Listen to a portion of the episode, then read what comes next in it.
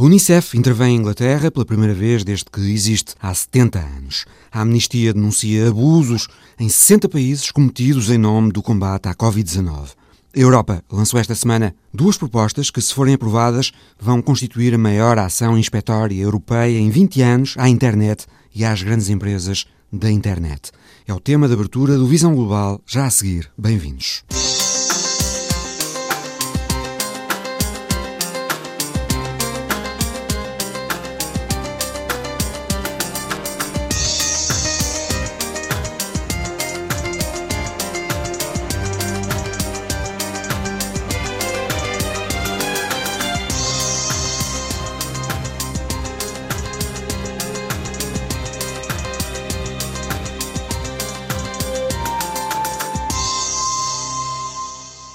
Vasto sistema regulatório em que as grandes empresas tecnológicas passam a ser vistas como de importância sistémica, porque têm, como disse o Comissário Europeu Thierry Breton, um papel central nas sociedades e na democracia. E por isso, as propostas da Comissão, anunciadas esta semana, pretendem organizar o espaço digital para as próximas décadas. A correspondente da Antena 1 em Bruxelas, Andreia Neves. O objetivo é permitir aos consumidores e utilizadores navegar com segurança na internet e dar-lhes um acesso sem limitações a tudo o que as empresas, todas as empresas, oferecem quando procuram um serviço online. A vice-presidente com a pasta da era digital compara as regras que a Comissão quer impor ao primeiro semáforo do mundo que surgiu em Ohio, nos Estados Unidos, um passo fundamental para pôr ordem no caos. Creio que agora, como naquele momento há mais de 100 anos, temos um tal aumento no tráfego online que precisamos de regras que ponham ordem no caos. São precisas novas regras para fazer com que o mundo online seja seguro e confiável para os utilizadores das estradas digitais. E para isso foram apresentadas duas propostas, uma para os mercados digitais e outra para os serviços digitais. Margaret Vestager explicou os objetivos. Têm um propósito: garantir que nós, os utilizadores, clientes e empresas, tenhamos acesso a uma ampla gama de produtos e serviços seguros online, tal como temos no mundo físico, e que todas as empresas que atuam na Europa, grandes ou pequenas, possam competir de forma livre e justa online, como já o fazem fora da internet. E claro, o que for ilegal fora da internet também será ilegal online. And of course, what is illegal offline is equally illegal online. A Comissão quer mais segurança para os utilizadores, mais transparência na forma como as plataformas online funcionam e uma lei mais eficaz primeiro que tudo, a segurança. Porque um espaço digital seguro é um espaço que protege os utilizadores contra conteúdos perigosos e prejudiciais, ao mesmo tempo que preserva a liberdade de expressão. Esse é um equilíbrio importante que temos de manter. Vamos introduzir novas obrigações. As plataformas online vão ser obrigadas a remover rapidamente conteúdos ilegais, mas vão ter de explicar porquê aos utilizadores porque é que os conteúdos são removidos e vão ter de lhes dar a possibilidade de apresentarem queixa contra isso. No que se refere à transparência, a Comissão admite que não é fácil de explicar aos consumidores e aos utilizadores das plataformas online porque lhes é apresentado de imediato um produto ou um serviço e não outro, porque é primeiro um que outro. As novas regras querem que as grandes empresas expliquem como funcionam os algoritmos que usam para selecionar o que apresentam e a ordem pela qual apresentam tudo para que quem as usa possa ter uma melhor ideia de quem o está a tentar influenciar quando faz uma busca online ou quer comprar um produto online. As propostas agora divulgadas criam uma nova classificação das plataformas gatekeepers ou guardiães de acesso. São as grandes plataformas online que detêm uma posição económica forte, um impacto significativo no mercado interno e atividade em vários Estados-membros. Posições alcançadas ao ligarem uma grande base de utilizadores a um grande número de negócios. A Comissão refere-se a motores de pesquisa, redes sociais ou serviços de intermediação online. Nunca refere o nome das empresas, mas é fácil perceber, até pelo histórico de ações e reações sobre questões de concorrência, que na mira do executivo comunitário estão as gigantes Google, Apple, Facebook e Amazon. Mas Bruxelas pode vir a inserir outras plataformas nesta categoria e Margrethe Vestager explica a importância desta classificação.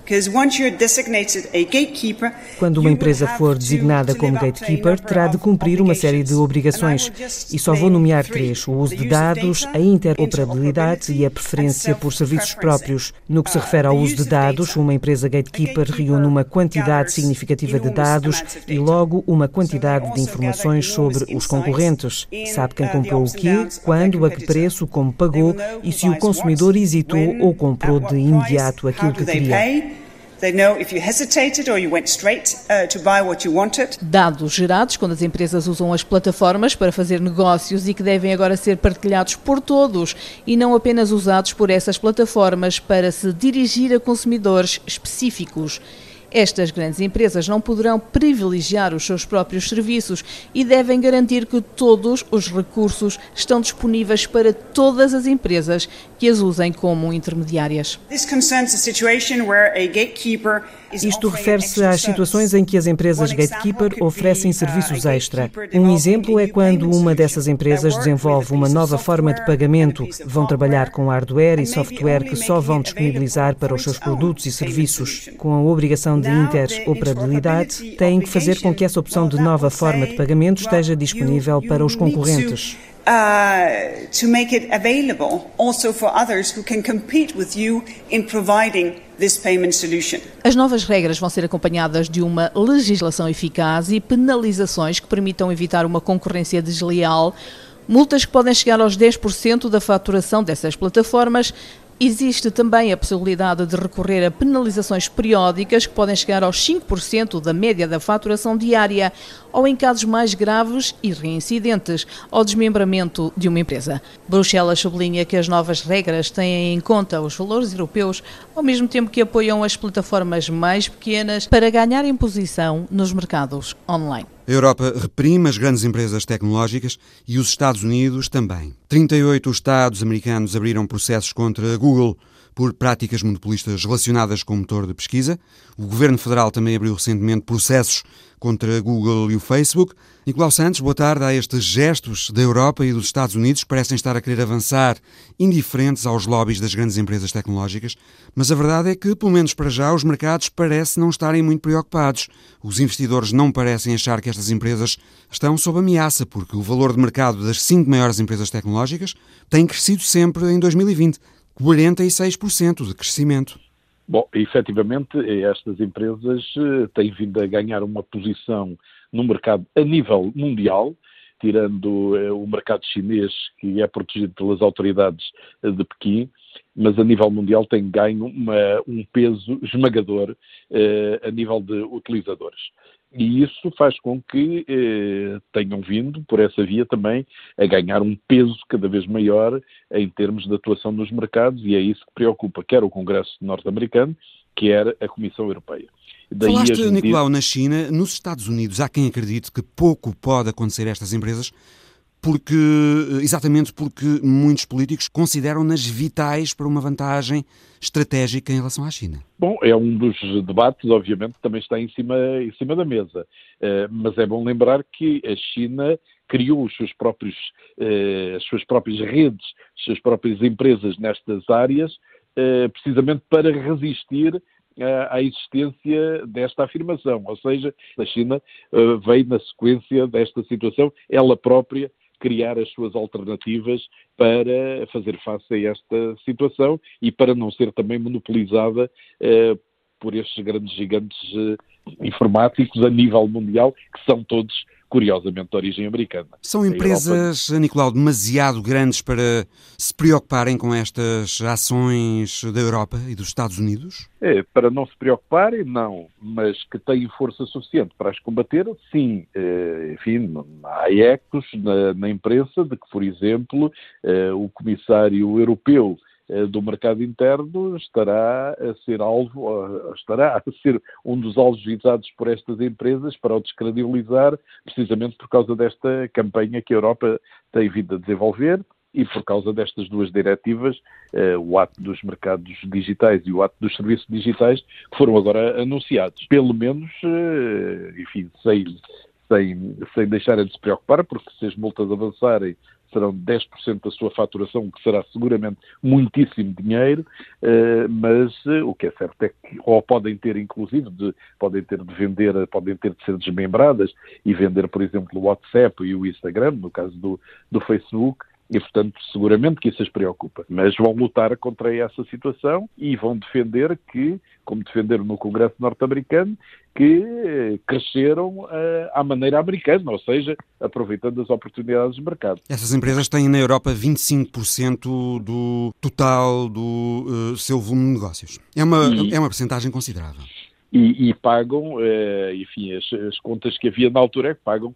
a nível de impostos uma quantia irrisória, cerca de 2% comparativamente com, uh, com esse volume de negócios. Precisamente, essa é a única grande questão que é deixada de fora destas diretivas da Comissão Europeia, é saber onde estas empresas pagam os seus impostos é uma questão esta que continua adiada. É, porque efetivamente as empresas podem escolher o sítio onde instalar as suas sedes fiscais e a partir daí fazer os seus negócios. Isso não está regulado a nível mundial e mesmo na União Europeia não é possível, não é não há maneira de exigir que as empresas eh, paguem impostos em determinado país em desfavor de outro. Eh, e, portanto, muitas destas empresas estão instaladas, por exemplo, na Irlanda, têm, têm a sua base na Irlanda, onde beneficiam de um regime fiscal que lhes possibilita pagar efetivamente muito menos impostos do que aquilo que faturam no mercado europeu. E essa é efetivamente uma das questões.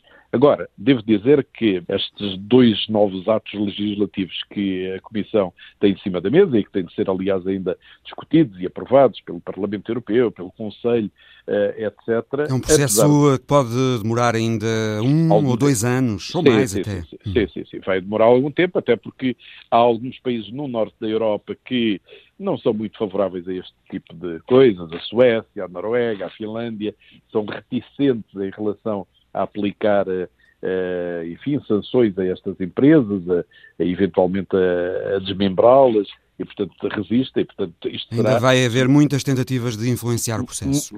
Seguramente haverá muitas tentativas e, portanto, eh, veremos o que, no final o resultado. Agora, eh, há, algumas questões que colocaram isto em cima da mesa. Este foi um processo onde houve mais de 3 mil peritos que estiveram envolvidos a contribuir com, a dar as suas contribuições para, para tentar encontrar maneiras de fazer face a esta situação. Portanto, não, não foi um processo que tenha nascido agora, eh, mas eu penso penso que há realmente algumas coisas que eh, nos últimos anos eh, colocaram este debate no centro das questões europeias também. A, saber, nomeadamente, por um lado, a utilização das redes sociais para fins eh, ou eh, claramente terroristas, ou para fins que são de passar mensagens falsas, a chamada desinformação, para atingir adversários, empresas, pessoas, etc., ou mesmo para influenciar eleições, e, portanto, esta é uma das questões que está claramente em cima da mesa, e a outra eh, tem a ver com a emergência que eh, se aumentou ainda claramente durante todo este tempo de pandemia e de grande confinamento dos cidadãos, a emergência de, fortíssima das compras online eh, de uma série de produtos. Ora, eh, estas redes, eh, estas grandes empresas têm, através de, dos seus algoritmos, a capacidade de, a partir do momento em que uma pessoa faz uma compra através de uma rede social, começar a definir quais são os seus, os seus padrões de consumo, os seus interesses e começar a influenciá-la através de, de envio de mensagens, de publicidade, etc., a influenciá-lo no sentido de optar por comprar coisas que normalmente ou são vendidas também por ela, pelas suas próprias redes, ou são produtos delas próprias, produtos tecnológicos delas próprias, e obviamente isto levanta um problema de concorrência relativamente a outras empresas que não têm acesso a, esta, a este potencial de eh, informação junto dos consumidores. E portanto é isto que, pelo menos estes dois, estes dois grandes vetores, eh, penso que colocaram em cima da mesa de uma forma muito clara este debate em torno do poder dos gigantes tecnológicos. Com estes dois atos eh, legislativos,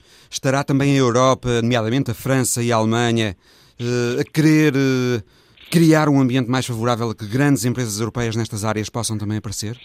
Essa é uma tentativa que vem de alguns anos. O que é certo é que não apareceu ainda nenhum grande gigante europeu a operar nesta, nesta área. E as tentativas mais enfim, mais aproximadas, onde apareceram alguns serviços, eh, por exemplo, em relação ao Uber, apareceu um serviço em França que é manifestamente, na altura em que apareceu o Uber, que era manifestamente a versão europeia da Uber, enfim, em algumas áreas isto, isto tem aparecido, eh, mas o que é certo é que tem sido difícil à Europa opor-se, eh, enfim, à criatividade, à inovação que temos de concordar, aparece tudo no, no mercado norte-americano por, por, um ecossistema eh, que permite desde ter eh, financiamentos eh, para, para, para startups, para empresas que estão a nascer no domínio tecnológico, que muitas delas ficam pelo caminho, mas algumas realmente conseguem concretizar através desse financiamento os seus projetos de desenvolvimento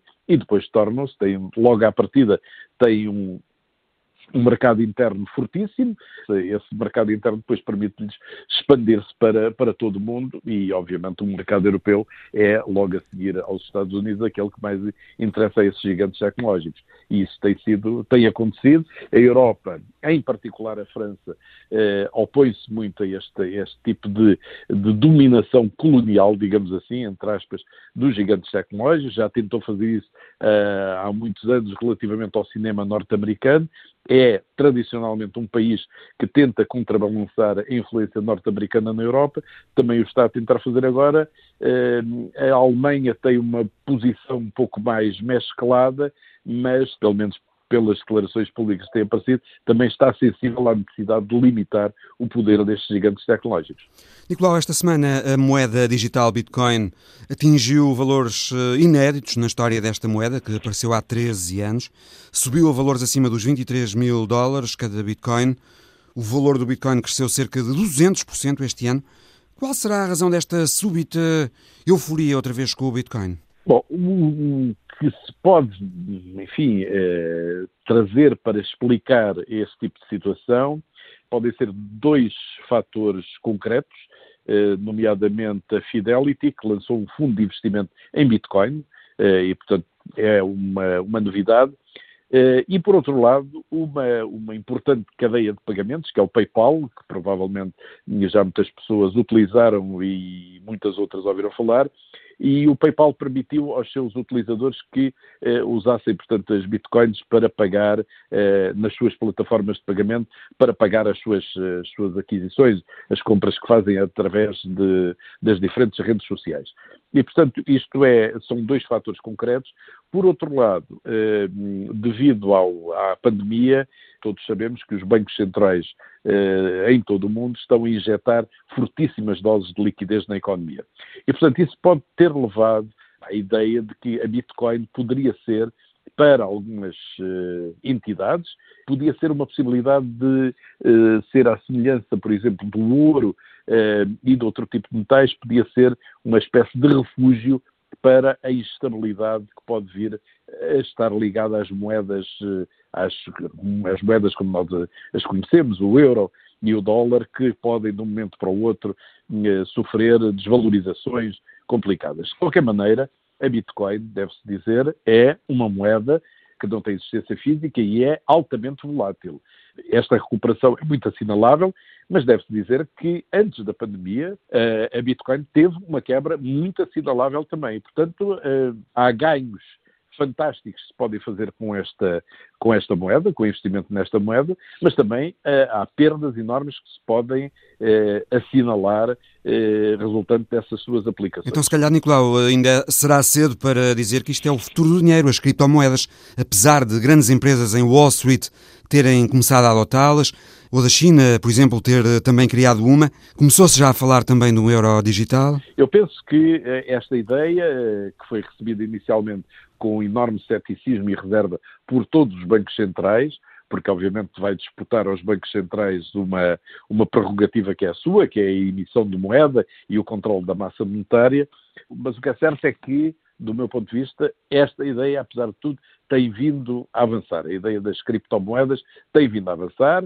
esses casos referidos eh, têm vindo a acontecer, há empresas que estão, começam a, a, utilizar e a permitir a utilização de, destas criptomoedas e, portanto, isso seguramente eh, vai provavelmente originar que haja eh, mudanças, o um enquadramento legislativo, enfim, uma série de iniciativas que venham pouco a pouco a dar sustentáculo a esta moeda e a torná-la torná mais estável e a aparecer como um, um, novo meio de pagamentos a nível internacional. Isso levanta muitos problemas, levanta efetivamente, em primeiro lugar, o problema dos bancos centrais não controlarem esta moeda, levanta o problema desta moeda uh, não ter, não estar ligada efetivamente a uma a uma área física, a, valores, etc. Quer dizer, esta criptomoeda é cotada mediante a procura ou a oferta da moeda, mas não mais do que isso.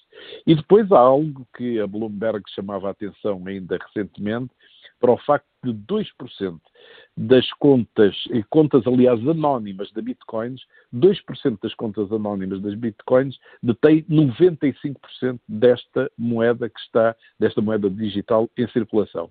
Ora, isto eh, indicia claramente que há quem controle efetivamente a moeda. O problema é que não se sabe quem é, quais são as entidades, estes 2% que controla 95% da moeda em circulação, das bitcoins em circulação. E, portanto, há uma opacidade ainda muito grande relativamente a esta moeda e levanta seguramente problemas. Agora, parece-me inevitável aquilo que foi referido, ou seja, que pouco a pouco estas moedas vão começar a fazer o seu caminho e a ser utilizadas como meio de pagamento a nível internacional. Nicolau Santos.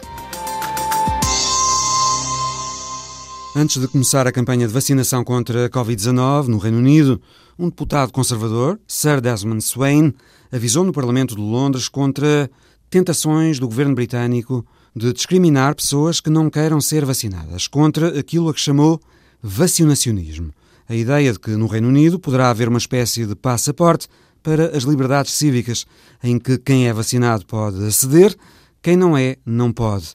Sir Desmond Swain considerou que se deve lutar contra isso, porque isso seria francamente desproporcional para um vírus que tem uma taxa de mortalidade de à volta de 1%. People have been writing to me for months as pessoas têm-me escrito ao longo destes meses aterrorizadas com a ideia de que a vacina possa ser obrigatória. e eu tenho respondido sempre que isso é um disparate. Nunca vai acontecer porque afinal continuamos a ter um governo conservador. Mas agora descobrimos que a vacina pode vir a ser uma espécie de passaporte para o acesso às nossas liberdades cívicas. Um passaporte sem o qual nos poderá ser negado o acesso a uma quantidade de coisas. Devo dizer que me parece absolutamente desproporcional para um vírus que apresenta uma taxa de mortalidade à volta de 1%. A virus with a mortality rate of Seria também um precedente terrível para outras vacinas e tratamentos. Por isso, espero que não se avance com isso. Se tivermos qualquer tentação de tornar a vacina obrigatória, isso só vai alimentar as teorias de conspiração de que estão a querer tirar-nos as liberdades e reduzir-nos a carneiros. Isso seria um vacinacionismo. Claro, devemos resistir which we must of course resist.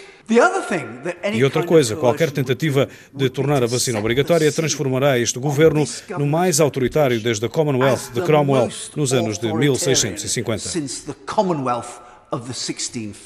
Outro deputado conservador, Stephen Baker, interveio a meio da declaração de Sir Desmond Swains para acrescentar o seguinte: O governo não deve só evitar tornar a vacina obrigatória, tem também de estar alerta contra eventuais coações implícitas, ou seja, o governo não pode olhar para o lado se companhias aéreas ou restaurantes, por exemplo, se recusarem a aceitar pessoas se não tiverem vacina da Covid. O governo tem de decidir que quer deixar que se discriminem pessoas com essa justificação. Entretanto, está em alta o sentimento anti-vacina para a Covid na Europa e os rumores de possíveis discriminações contra quem não for vacinado no Reino Unido têm alimentado protestos, como este em frente ao Parlamento Britânico, de que nos fala o Paulo Dentinho na imagem da semana.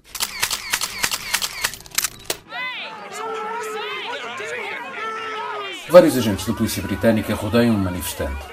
Ele acaba de ser detido quando esta imagem se fixa ilustrando o resultado de uma manifestação a degenerar em confrontos frente ao Parlamento inglês. Ele, como alguns outros, exibia a sua discordância perante o rumor de tornar obrigatória a vacina contra o vírus da Covid-19. Expressaram desconfiança e desconforto perante a velocidade de desenvolvimento e aprovação das vacinas. We're supposed to live in a liberal democracy and, you know, a lot of people who are shouting my body my choice are the ones like blowing the trumpet for mandatory vaccination. So, you know, I think if we're supposed to live in a liberal democracy, we should have the right over our own bodies and you know, even the fact that it's being it's put on the table is, is outrageous. Além destas razões, outras há, muitas delas alicerçadas numa ou várias teorias do complô, seja porque o vírus foi criado em laboratório, porque nos querem implantar um microchip eletrónico para nos controlar, porque o impacto do vírus decorre de uma maquinação secreta, leia-se uma conspiração internacional.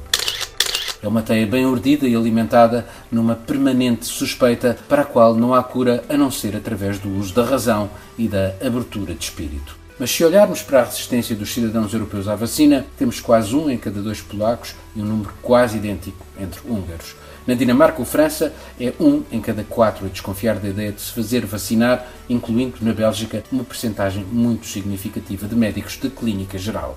Nesta altura em que a Europa dá início à imunização contra o vírus da Covid-19, será então necessária muita transparência e pedagogia sobre todo este processo única forma de contrariar as teorias do complô, tão comuns e por vezes tão disparatadas como as de uma eventual encenação da morte da princesa Diana ou de Elvis Presley, e tão válidas, afinal, como a do regresso de Dom Sebastião. A imagem da semana de Paulo Dentinho, já ouviu, agora pode também vê-la no site RTP Notícias. Também em Inglaterra, um menino de 12 anos lançou uma campanha inspirada no ídolo Marcus Rashford, que vai ajudar 300 famílias neste Natal. Ele pediu um euro por cada golo que marcasse nas camadas jovens do clube onde joga. É a história da semana de Alice Vilaça. Jack Maltby Speed. Em inglês, vive em Ruston e tem 12 anos. Gosta de jogar futebol, marcar golos e tem como ídolo Marcus Rashford, avançado do Manchester United. O menino jogador das camadas jovens do Northampton Town inspirou-se na campanha de Rashford para que as crianças desfavorecidas do Reino Unido tivessem acesso a refeições durante as férias escolares. I heard about all the Marcus Rashford campaign and... O pequeno Jack lançou a sua própria campanha. Um dia perguntou aos pais se era mesmo verdade que algumas pessoas iam dormir sem comer. People really go to bed without any food. E ao perceber que era mesmo verdade, Jack decidiu ajudar. So I decided I'd raise money on how many goals I'd scored. Lançou uma campanha de solidariedade e pedia uma libra, pouco mais de um euro, por cada gol que marcasse. O objetivo era angariar 500 libras, 554 euros. A campanha começou com familiares, amigos e estendeu-se através de uma plataforma de crowdfunding. Happened so quickly and such big impact on people. No primeiro fim de semana, Jack marcou dois golos, mas as ajudas continuaram a chegar independentemente dos golos. Any. O valor angariado já vai em mais de 5.500 euros e várias empresas e outras entidades locais juntaram-se à campanha do Pequeno Jack. A iniciativa permitiu também recolher alimentos que serão distribuídos por 300 famílias. And the response was amazing. Everybody in the local community has stepped up. Uma grande operação logística, apoiada por uma empresa de distribuição, começou a fazer as entregas às famílias mais carenciadas. Mães e crianças emocionadas porque terão um Natal mais feliz. Uma mulher que tinha acabado de receber um cabaz de alimentos diz que o que Jack fez é maravilhoso e fala de restaurar a fé na humanidade. It restores your faith in humanity. O pequeno Jack, de 12 anos, não esconde a emoção com o sucesso da campanha. It makes me a bit emotional, to be honest, and e confessa que é um menino orgulhoso. I just feel so proud. Um menino inspirado pela campanha no início do ano de Marcus Rashford, o avançado de Manchester United, que conseguiu contrariar uma intenção do governo de acabar com as refeições escolares gratuitas no Reino Unido. E em boa hora, porque dados deste ano revelaram, entretanto, que existem 2 milhões e meio de crianças britânicas em situação de insegurança alimentar. Tal forma que a Unicef, pela primeira vez em 70 anos de história da organização, vai intervir no Reino Unido. Bruno Manteigas, correspondente da Antena 1 em Londres, boa tarde. Estamos a falar de crianças que precisam de ser ajudadas porque foram atingidas pelos efeitos da pandemia de Covid-19. Sim, eh, é um facto que as crianças britânicas estão a sofrer com a pandemia. Eh, não é novidade, eh, há imensas notícias de bancos alimentares que têm sido mais procurados do que o costume, até por pais com emprego. Os rendimentos baixaram, há menos oportunidades de emprego, outras situações. Um, e há quem tenha chamado a esta a maior crise no país desde a Segunda Guerra Mundial. A insegurança alimentar das crianças uh, está, está, um, está em vários estudos. Há pouco tempo, um estudo da, da, Social Market Foundation disse que eram mais de 2 milhões de crianças provavelmente com carência alimentar. Exatamente, a Unicef diz que a Covid-19, como disseste, é a pior crise com efeitos sobre as crianças desde a Segunda Guerra Mundial. Esta ajuda da Unicef em Inglaterra, Bruno, vai incidir sobretudo numa zona de Londres mais afetada pela pandemia, Southwark, no sul de Londres. Bom, é, isto foi na forma de uma bolsa, não é? A Unicef escolheu uma organização para atribuir uma bolsa no valor de 25 mil libras ou 28 mil euros, um, e é uh, uma organização que trabalha no, numa zona de Southwark, uh, uma zona um, que até é emblemática, tem alguns edifícios conhecidos, o Globe Shakespeare Theatre, o Museu Tate Modern, é ali à, à beira do Rio Tamisa, no sul de Londres, mas também é um bairro com taxas acima da média de pobreza e desemprego, e, portanto, um, a Unicef entendeu que este era um projeto que valia a pena financiar. O que é que vai ser feito exatamente, Bruno? Bom, é esta organização que é a School Food Matters, uh, foi fundada para em 2007. Um, ela tem um trabalho de educação de, um, nas escolas uh, para, para alimentação saudável, uh, mas aqui há uns anos começou a fazer um programa para tentar ajudar crianças e, e, e as famílias uh, que tinham necessidades, e então este programa vai uh, fazer uh, caixas com alimentação, desde fruta e legumes frescos, arroz, pão, leite, para ajudar as famílias durante o período das férias do Natal.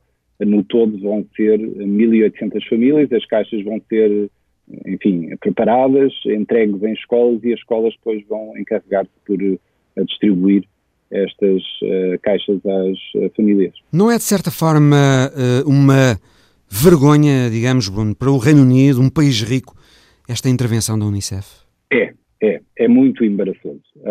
esta é a primeira resposta de emergência no Reino Unido da Unicef, não é? Desde a fundação em, em 1946. Eu, Houve um ministro uh, que se mostrou muito indignado, o Jacob Rees-Mogg, uh, disse que isto era uma espécie de golpe político e que era lamentável a decisão da Unicef, uh, mas a Unicef defende-se que se as, as, crianças precisam, ela, a organização vai tentar ajudar independentemente de onde nascem. e disse que o governo é responsável por encontrar soluções a longo prazo. Um, obviamente esta discussão já lastrou para, para a arena política, não é? Deputados da oposição, do Partido Trabalhista, uh, também apontaram o dedo ao governo e dizer que é vergonhoso um país rico para precisar desta ajuda que normalmente é dada uh, em situações humanitárias ou países em conflito, mas não é novidade uh, esta situação de críticas à falta de ajuda das autoridades e a, a, situação de crise entre as famílias.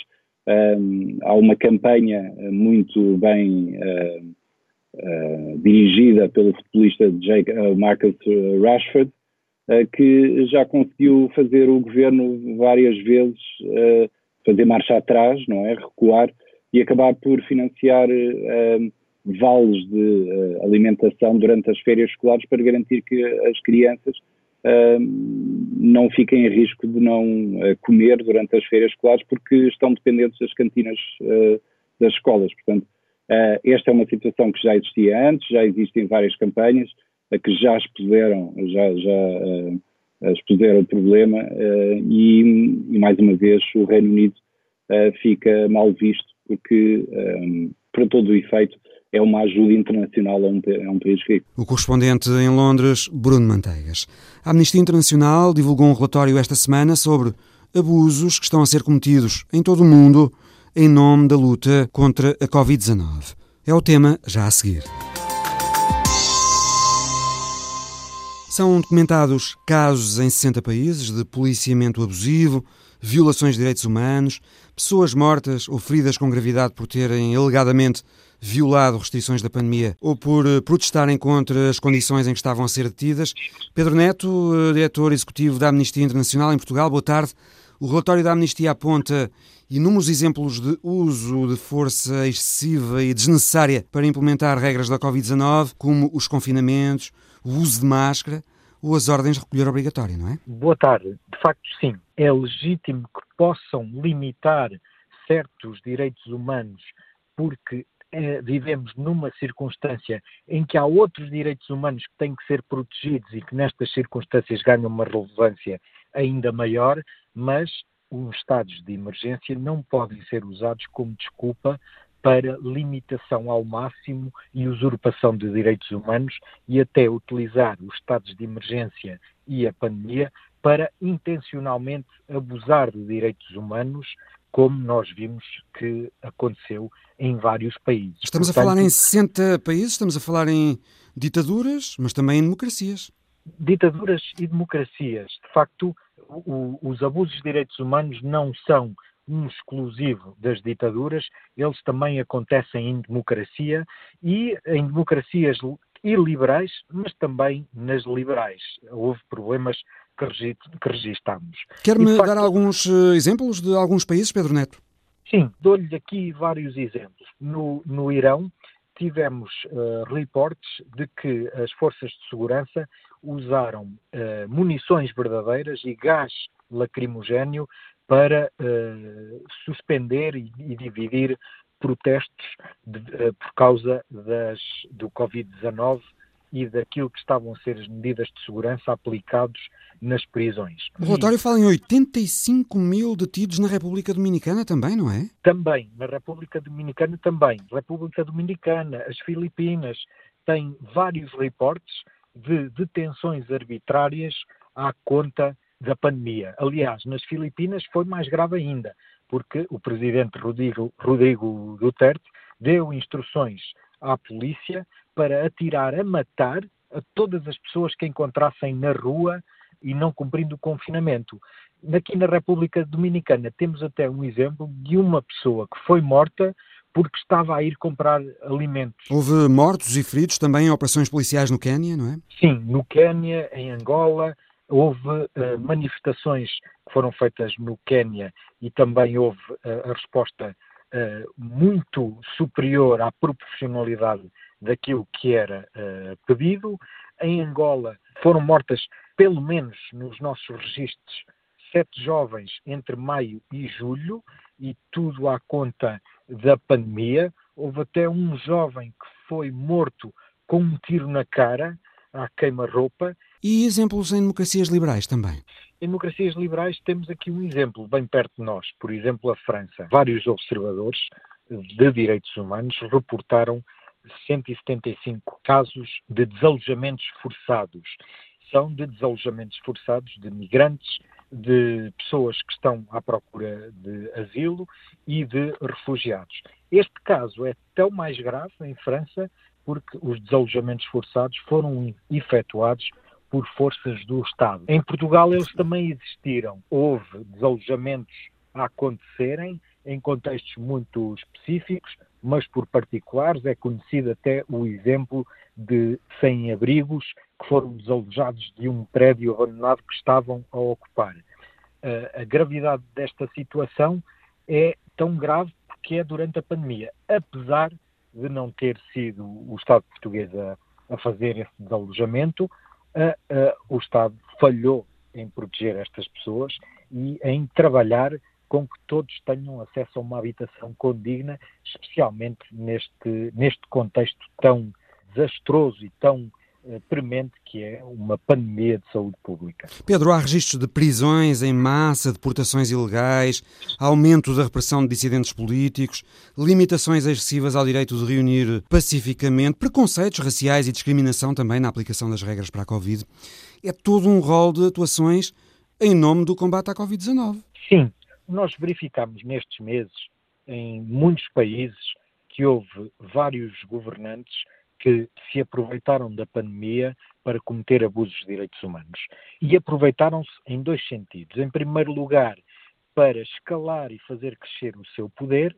Em segundo lugar, para aproveitar a concentração da atenção mediática e da imprensa nas questões, nas questões da pandemia para fazer passar leis quase invisivelmente, que não se apercebessem.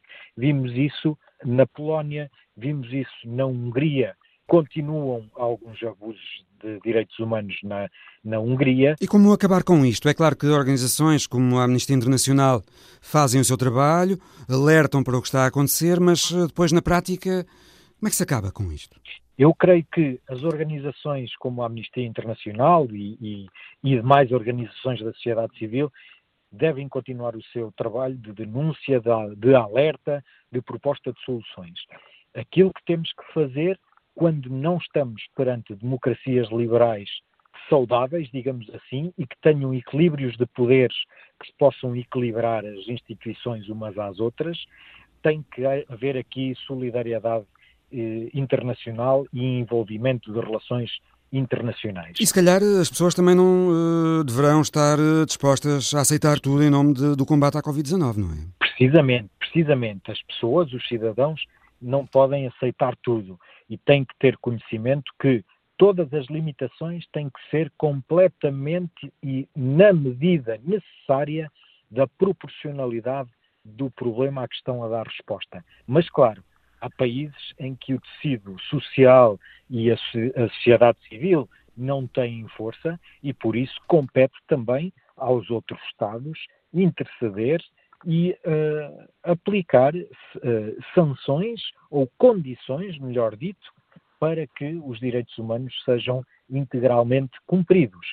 Esteve, esta questão esteve agora em debate na ajuda internacional que a União Europeia ia dar aos países que a integram, esteve aqui em debate se o Estado de Direito devia ser condição ou não para que essa ajuda financeira fosse dada. Ora, essa é creio eu, uma estratégia que pode funcionar naquilo que é a pressão internacional quando internamente os cidadãos e a sociedade civil não podem lutar por si. Pedro Neto, diretor executivo da Amnistia Internacional em Portugal. Vladimir Putin fez esta semana a conferência de imprensa anual sobre o Estado da nação russa. José Milhares, boa tarde. Boa tarde. Aspectos a destacar da intervenção de Putin. Uh, primeiro, uh, Putin dedicou a maior parte da sua atenção a problemas internos uh, da Rússia. Digamos, os problemas internacionais foram pouco abordados pelo dirigente russo. E entre os problemas internos, claro que é de salientar a resposta, a reação de Putin à acusação de que teria sido ele o homem que deu ordem para envenenar Alexei Navalny uh, o dirigente da oposição uh, russa. Ele negou, Putin negou que tivesse sido o uh, autor desse envenenamento. Putin disse que admitiu que os serviços secretos seguem Navalny, mas disse que não o envenenaram. Seguem porque, segundo ele, Navalny trabalha para os serviços secretos norte-americanos, mas Putin frisou que não tem interesse nenhum em em envenená-lo. Outra questão fundamental foi a questão da relação com os Estados Unidos.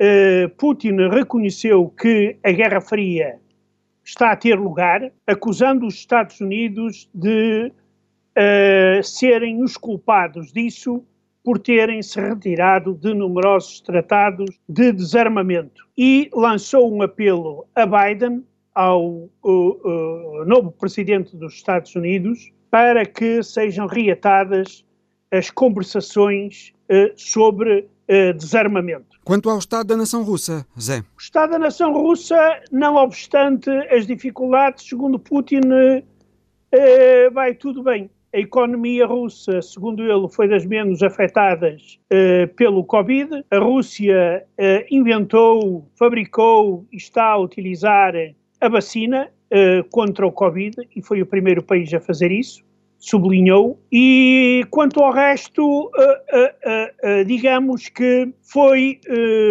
as mais de quatro horas que ele utilizou foi mais, digamos, para justificar aquilo que não foi feito atribuindo as culpas ao Covid e para dizer que tudo continua a andar para a frente, não obstante esse Covid. Terminou a sua conferência de imprensa oferecendo uma pequena prenda monetária a todas as crianças russas com menos de 7 anos. Vladimir Putin prometeu 5 mil rublos neste Natal a toda e qualquer criança russa, independentemente da condição económica da criança.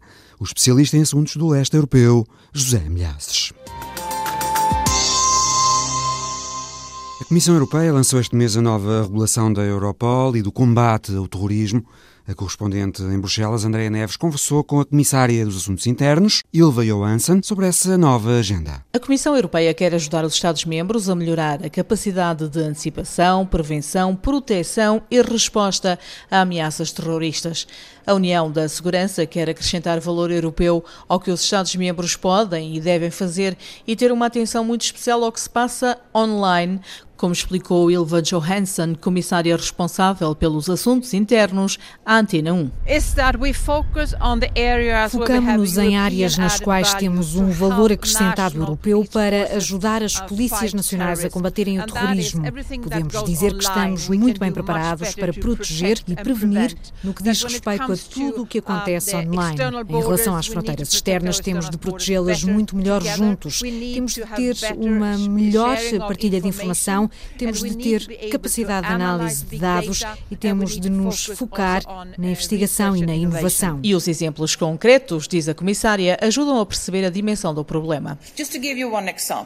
Para lhe dar um exemplo, em julho, a Europol teve um dia muito ativo a mandar abaixo conteúdos terroristas online. Fê-lo em conjunto com os Estados-membros em Haia. Só nesse dia, mandaram abaixo mais de duas mil páginas web com conteúdos terroristas, páginas que ensinavam a fazer bombas ou como lançar ataques de forma isolada ou em grupo, ou como não ser apanhado depois de um ataque, por exemplo.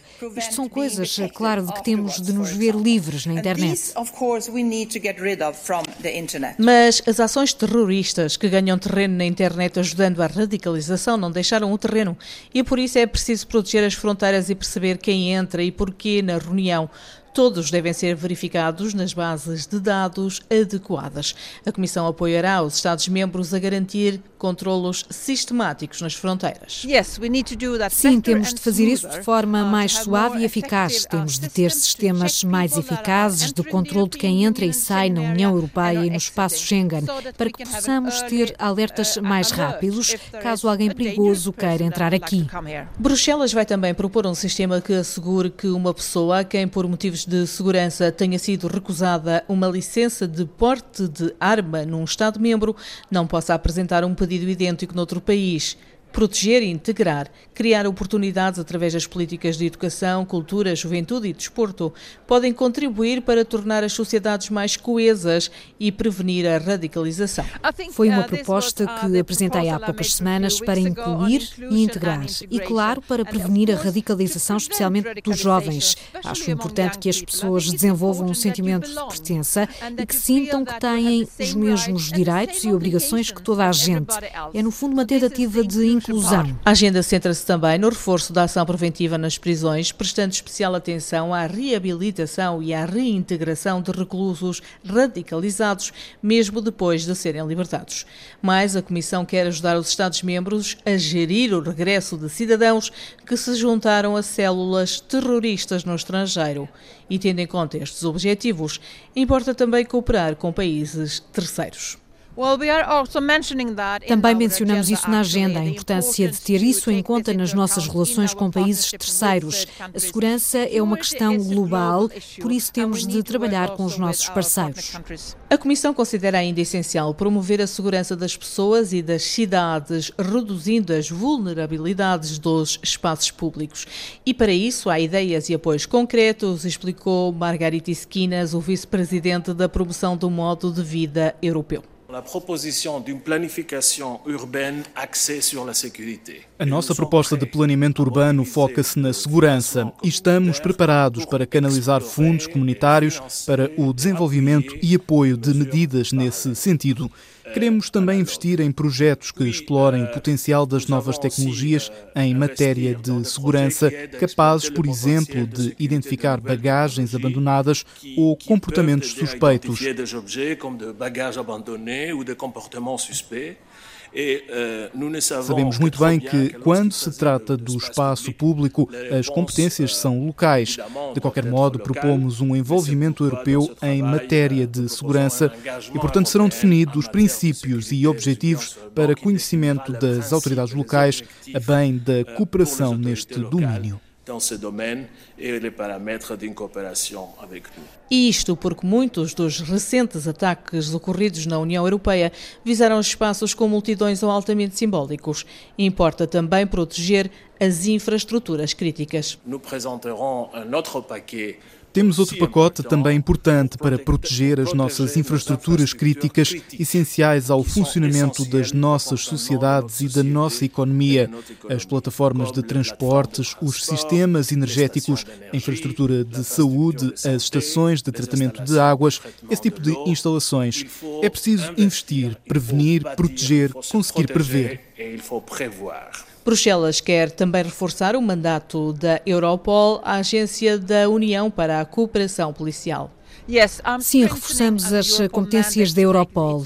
Sugerimos a mobilização de mais 160 operacionais para a Europol para trabalharem nestas questões. E também propomos que se crie um coordenador da estratégia antiterrorismo responsável pela implementação desta agenda.